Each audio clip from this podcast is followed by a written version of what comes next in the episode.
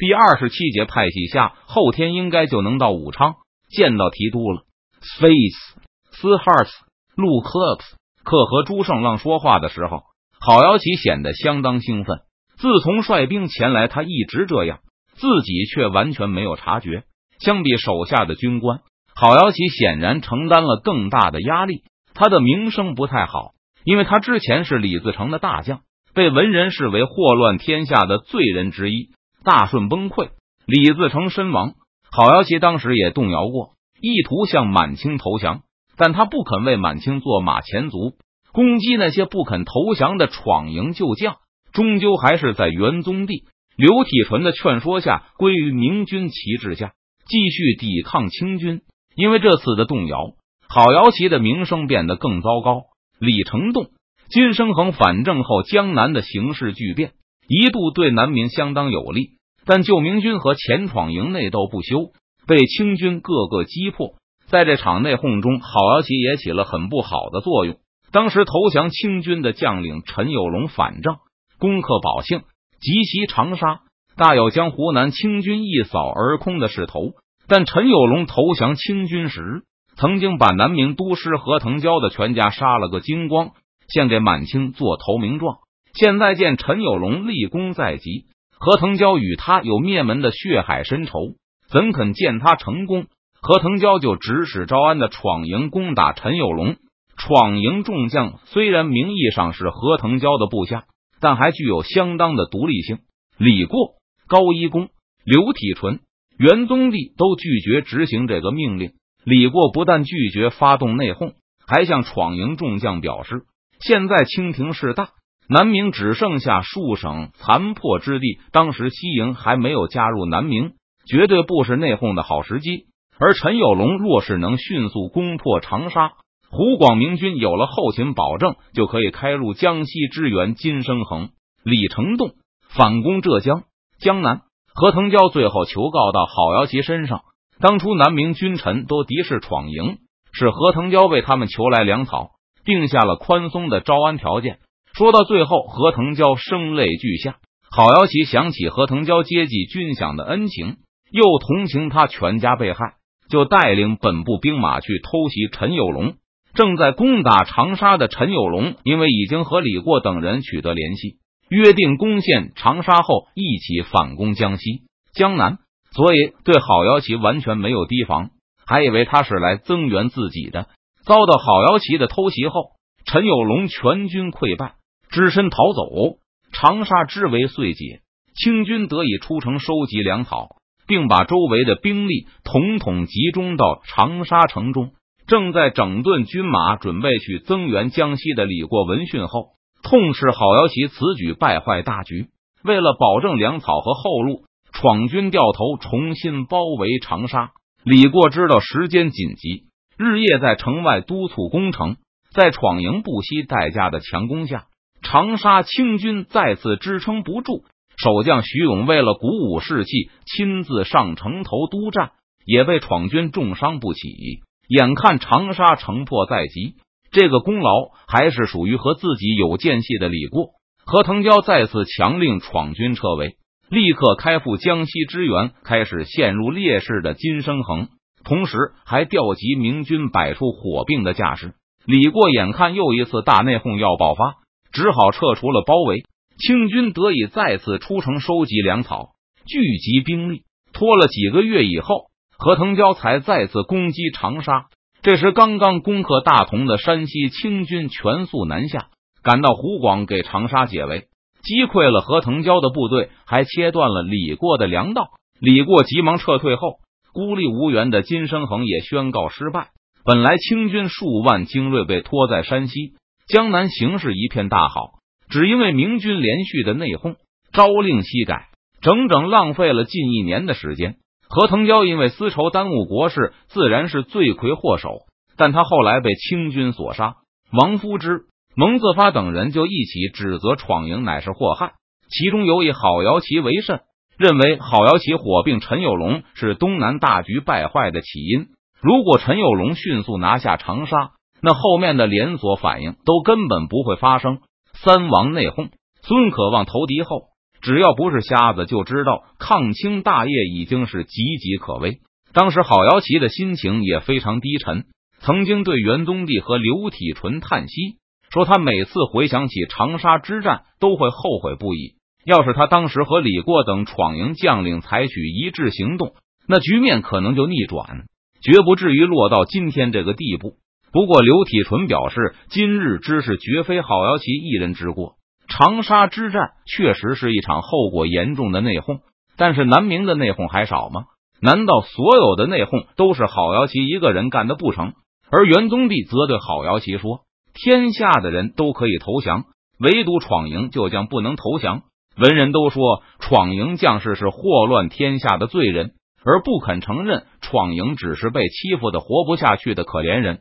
如果闯营将领向满清投降了。”那就更要做那些真正祸乱天下的人的替罪羊。现在那些人都在清廷中升官发财，向他们投降的话，如何对得起从崇祯初年以来并肩作战的闯营烈士们？后面的形势发展并没有太出乎郝瑶琪的预料。每次南明发生一次内讧，都会导致战场上的严重失利。三王内讧的规模空前，亲王们各自调动十几万兵马互相厮杀。中央的战将几乎人人参与其中，这要是战场不发生大溃败才是怪事。不过刘体纯和元宗帝似乎已经看开了，尽人事，听天命。文人可以骂我们是祸首，但我们战死了，而你们却投降了。郝瑶琪也是这种心态，努力作战，期待着不抱多少指望的奇迹出现。而这奇迹确实出现了，证明从天而降。昆明大火让战局再次趋于稳定，虽然南明的元气大伤，但没有立刻断气，晋王依旧能苦苦支撑下去。随后，湖北一连串的胜利，还有与郑成功配合的南京之战，让郝瑶琪确信满清或许能胜利，但敌人依旧要付出巨大的代价，后面还会有艰苦的战斗。郝瑶琪也许还可以在战场上与清军厮杀十年，在重庆战役失败后。郝瑶琪曾经悲哀的想到，未来的几年可能就是他最后的时光了。高邮湖一战，让郝瑶琪手下最悲观绝望的人也恢复了对胜利的希望。虽然地盘还远远没有恢复，但一夜之间，人心已经恢复到了三王内讧之前。军事形势上也差不多，现在和三王内讧之前一样，清军又陷入了兵力吃紧的状态，需要休养生息。在很多条战线上都有进行防御的必要。邓提督的名字是化名，对吧？朱胜浪也相当兴奋。高邮湖一战后，他的世界也发生了翻天覆地的变化。无论被郝瑶琪在山寨里保护的多么好，如果南明崩溃，那奎东定然无法独存。三王内讧后，朱胜浪的心态基本是混吃等死了。亲征的皇帝在自己的领土上被击毙，幼主登基。人心惶惶，很多人都认为，在未来很长一段时间内，清廷都无法发起大规模的进攻。既然敌人无力进攻，那明军就有收复失地的机会。南明又一次获得了发起战略进攻的机会。无论步伐多么小，只要能前进，就有希望。朱胜浪也从自己的藏身之处钻出来，多次口若悬河的和郝瑶琪商谈天下大事。甚至还对明军该在哪个方向上发起战略反攻发表了很多看法。上次朱胜浪有这种兴致，还是李定国击毙尼堪的时候。无论邓明到底是哪个宗室，只要坐在皇位上的是朱家人，那朱胜浪就是皇族。从这一点说，将来坐在皇位上的是永历天子还是长江提督，朱胜浪并不是十分在乎。反正轮蛇也不可能轮到他这个东安郡王。为了自己的皇族身份，朱胜浪必须要强调邓明是一个化名。刚听说此人时，朱胜浪还是十分怀疑。可是，在邓明击杀胡全才、生擒郎廷佐后，他的怀疑渐渐减少。而在高邮湖胜利之后，谁要是敢当着朱胜浪的面前说邓明不是化名，莫怪东安郡王一巴掌扇上来。再比如击杀胡全才那件事吧，虽然邓明发檄文说是自己杀的，郝瑶琪也私下和朱胜浪说过事情的真相，但现在郝瑶琪已经绝口不提。在谈起钟祥之战时，满口都是邓提督英雄了得，深入敌营刺杀敌酋。而朱胜浪则愿意认为郝瑶琪最初那套说法只是一个玩笑。至于这个一点也不可笑的笑话，东安郡王决心深藏心底，带进棺材，一辈子再不和人提起。当然是化名。虽然知道朱胜浪是明知故问，郝瑶琪还是毫不犹豫的答道：“提督是三太子。”郝瑶琪依稀记得，好像曾经有谣言在心腹将领中流传，大概是说邓明未必是三太子，而是元宗帝不知道从哪里寻来的一个宗室。不过这种可笑的谣言，郝瑶琪认为自己从来没有当真。邓明肯定是列皇的遗孤，虽然闯营逼死了崇祯，但他的儿子深明大义，体谅闯营将士的苦衷，把恩怨抛诸脑后，准备亲自领导闯营，取得最后的胜利，完成中兴大业。还有比这更能流传后世的佳话吗？嫩朱胜浪点点头，他并没有反驳郝瑶琪的话。不过，在他内心深处，还是觉得有一点可疑。若是列皇的皇子假身之变后，肯定会去江南。既然到了江南，怎么会不投身舟山军中，还千里迢迢从江南赶来四川？如果说皇子对张黄岩有什么成见，或是贪生怕死，还能勉强解释。